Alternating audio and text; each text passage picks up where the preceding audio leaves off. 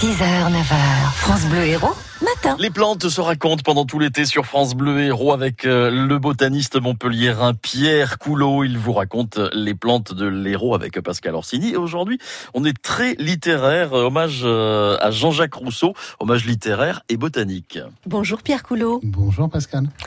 À la rencontre d'un grand homme?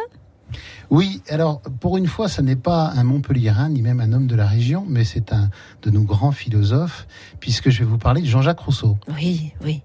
Jean-Jacques Rousseau est bien connu évidemment pour ses ouvrages. Et bien, bien connu des facs euh, littéraires de Montpellier, donc au final. Absolument. Par contre, il est moins connu pour euh, sa grande passion pour la botanique. Oui. Alors, euh, Jean-Jacques Rousseau, pour resituer les dates à nos auditeurs, hein, c'est un homme du XVIIIe siècle. Il est né en 1712, mort en 1778. Et il a connu, notamment dans la deuxième partie de sa vie, une grande passion pour la botanique. Il a, euh, dans un de ses ouvrages, je cite, dit Je ne connais point d'étude au monde qui s'associe mieux à mes goûts naturels que celle des plantes.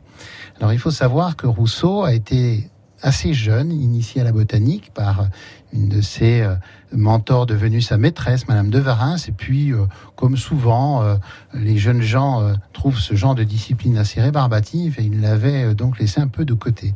Et puis, sur la deuxième partie de sa vie, quand il était donc à Neuchâtel ou à côté de Neuchâtel, il a, notamment quand il était sur l'île Saint-Pierre, sur le lac de Bienne, il a écrit une flore de cette île qu'il a appelée Flora Petrinsularis et est devenu un passionné absolu de botanique, à tel égard qu'il a réalisé très peu de temps avant sa mort un herbier qui est devenu relativement célèbre, même s'il n'a pas une valeur scientifique majeure.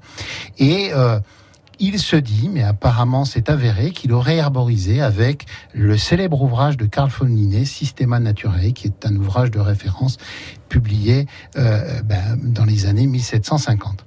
Et il a eu de longues, euh, une longue correspondance avec Madame de Lesser sur la botanique. Alors, euh, la fin de cette histoire est peut-être un peu triste, mais elle illustre bien cette passion de Rousseau pour la botanique, puisqu'il est mort en 1778, apparemment, d'un accident vasculaire cérébral.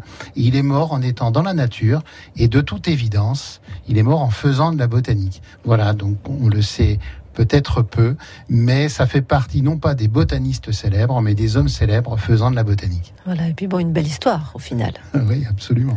Merci Pierre Coulot. Au revoir. Pierre Coulot, passionné de botanique, il est le directeur du comité de sauvegarde de l'herbier de l'université de, de Montpellier. C'est quand même la plus ancienne collection botanique du monde. Vous retrouvez les plantes se racontent avec Pierre Coulot au micro de Pascal Orseni sur francebleu.fr.